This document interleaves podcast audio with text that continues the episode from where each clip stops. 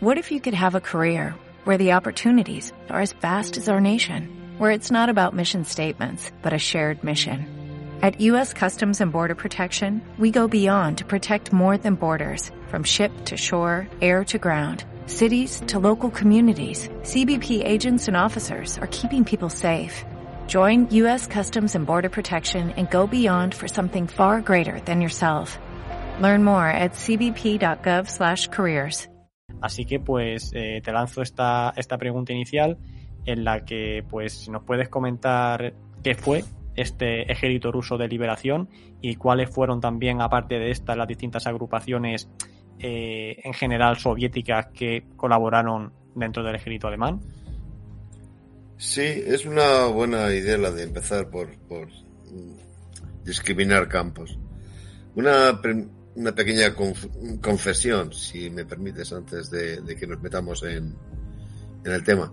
Eh, como uno es muy viejo ya, pues veía cuando era jovencito en la televisión, eh, aún era en blanco y negro y no había más que un canal, creo, un programa que se llamaba Por Tierra, Mar y Aire. Era un programa dedicado eh, totalmente a temas de las Fuerzas Armadas. En el formato de ese programa había siempre una parte que eran documentales históricos. Eh, por la factura, pues uno puede calcular que eran documentales comprados a alguna cadena extranjera, ¿no? Estaban muy bien hechos aquellos documentales con mucha documentación gráfica que yo creo que no he vuelto a ver. Bueno, pues hubo uno que a mí me, impactó eh, absolutamente, porque yo jamás había hablar de ese tema. Se llamaba La Legión de los Malditos. Es un nombre que suena mucho a novela de Sven Hassel, ¿verdad? Pues La Legión de los Malditos estaba dedicado a ese programa, y además creo hasta recordar que fueron dos o tres entregas, a justamente a estudiar el tema del ejército de Blasov, ¿no? Y el nombre no, ponía, no podía ser más adecuado. Posiblemente esta gente vivió la experiencia más tremenda de, de, de la Segunda Guerra Mundial.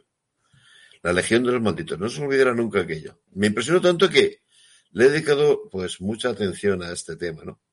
Pero decías tú mm, acotar campos, ¿no? Bueno, la Unión Soviética era en teoría una federación de nacionalidades y en algunos casos se sabe por activa y por pasiva la gran eh, contribución que tuvieron al esfuerzo de guerra alemán en formaciones de voluntarios, ¿no? Cuando empezó todo este tema de, de, Ucrania, eh, se decía que es que Ucrania había sido nazi y se citaba la presencia dentro de las Waffen-SS de esta división eh, ucraniana que tú acabas de citar. Bueno, pues sí, la hubo y muchas más unidades ucranianas. Hubo una importante colaboración del pueblo ucraniano con los alemanes, lo cual tampoco tiene nada de, extraño si recordamos que el famoso, el tristemente famoso Holodomor, la matanza por hambre, se centró en gran medida en Ucrania. Otro tema que ahora está bastante de moda porque Rusia está acusando a estos países de haber sido también muy colaboradores es el tema de los bálticos. En los países bálticos o mejor dicho, en Estonia y en Lituania, porque en Lituania no hubo tanto, hubo una tremenda movilización de voluntarios de estos países que ingresaron en las Fuerzas Armadas alemanas. El caso de los letones es tremendo, son casi 140.000 hombres los que sirven en las Fuerzas Armadas alemanas en distintas categorías. Luego tenemos que por un lado están los eh, bálticos, por otros ucranianos, son bastante famosas también porque son muy exóticas, las llamadas legiones orientales, que eh, se crean con voluntarios de los pueblos del Cáucaso y de Asia Central, armenios, azeríes, georgianos, kazajos, eh, en fin, todos estos pueblos. Pero estos no son rusos, ¿eh? toda esta gente es no rusa, ¿de acuerdo? Entonces, Hoy mejor no hablamos de ellos. Su historia está muy entrelazada, profundamente entrelazada, con el tema de los voluntarios rusos. Pero eh, creo que, deberíamos omitir el hablar de ellos, ¿no?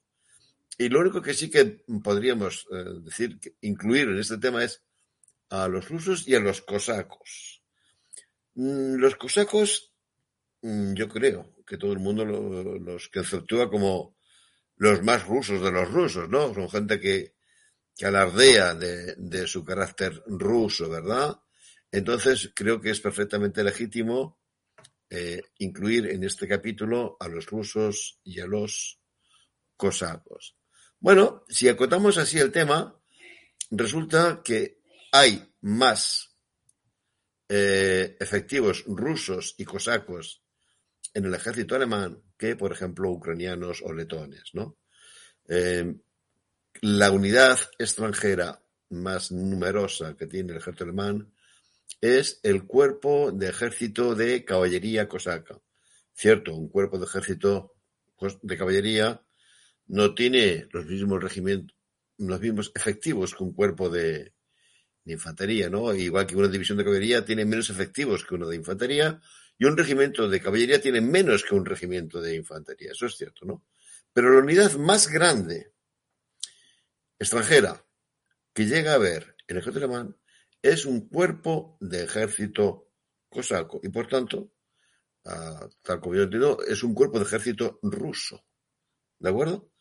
Eh, con la salvedad de que los rusos eh, no solamente van a, luchar en el frente del este, sino que mm, en aras de su anticomunismo mm, van a tener otra unidad importantísima, se le llama el corpus, el cuerpo, eh, así abreviadamente. El cuerpo ruso es la unidad de voluntarios más grande con la cual operan los alemanes en Yugoslavia. ¿De acuerdo? En Yugoslavia eh, se había establecido una potente comunidad de rusos blancos exiliados. Y resulta que entre los exiliados rusos blancos y este cuerpo de caballería cosaca que te he comentado y que fue eh, enviado a Yugoslavia, te encuentras con que hay decenas de miles de rusos luchando en el bando alemán en Yugoslavia, ¿eh?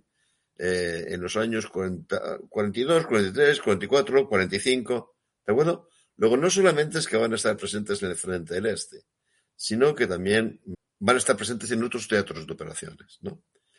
El tema, lo sorprendente del tema es que esto es alguien, algo que entre los dirigentes alemanes ninguno había previsto y sobre todo ninguno había deseado. ¿eh? Hitler, de manera explícita, dijo que no quería voluntarios eslavos de ningún tipo y bajo ninguna circunstancia. Y sin embargo, al final, resulta que su ejército, la Wehrmacht, va a contar, por decirte solamente grandes unidades, con un cuerpo de caballería cosaco y con el eh, llamado ejército del, Comité de Liberación de los Pueblos de Rusia, que tiene dos divisiones rusas. ¿eh? Repito, rusas, no armenias, ni bálticas, ni nada de eso. Luego hay una gran colaboración militar de rusos en las fuerzas armadas alemanas. Algo que mm, en principio es casi te diría que alucinante. Sí, sí, un sinfín de batallones que de estos países que vamos a omitir, que también combatieron en Normandía y en un montón de sitios, algunos con mejor eh, papel y otros que pues sí que pudo tener razón a la hora de decirle, bueno, es que esta gente, si le damos armas y demás, o bien las usan contra nosotros o se van a rendir a la primera de cambio. En algunos mm. casos pasó y en otros no, pero... Mm. No, pero, el problema es que me está citando la gente que que de una forma bastante absurda mandan al frente occidental. Claro, entonces esta gente dice, miren, yo me he alistado para acabar con Stalin. Punto pelota. A mí, los chicos estos de Oklahoma o los chicos estos de, de, de, Gales me son totalmente indiferentes. A mí no me han hecho nada, ¿no? Ese es el, el tema que fue un error estratégico total por parte de los alemanes. La función de estas tropas, que evidentemente algunas podían desertar, etcétera, etcétera. Pero la, función de esas tropas siempre tuvo que ser eh, empleárseles en el frente del este, que era contra los que ellos querían combatir. ¿no? Entonces, mm, el año 43 los alemanes se dejan llevar de sus miedos, empiezan a transferirlos en masa y va a ser un fracaso absoluto, un fracaso eh, absoluto, total, total, ¿no? ¿No te encantaría tener 100 dólares extra en tu bolsillo? Haz que un experto bilingüe de TurboTax declare tus impuestos para el 31 de marzo y obtén 100 dólares de vuelta al instante. Porque no importa cuáles hayan sido tus logros del año pasado, TurboTax hace que cuenten. Obtén 100 dólares de vuelta y tus impuestos con 100% de precisión. Solo con Intuit TurboTax. Debes declarar para el 31 de marzo. Crédito solo aplicable al costo de la presentación federal con TurboTax Full Service. Oferta sujeta a cambios o cancelación en cualquier momento.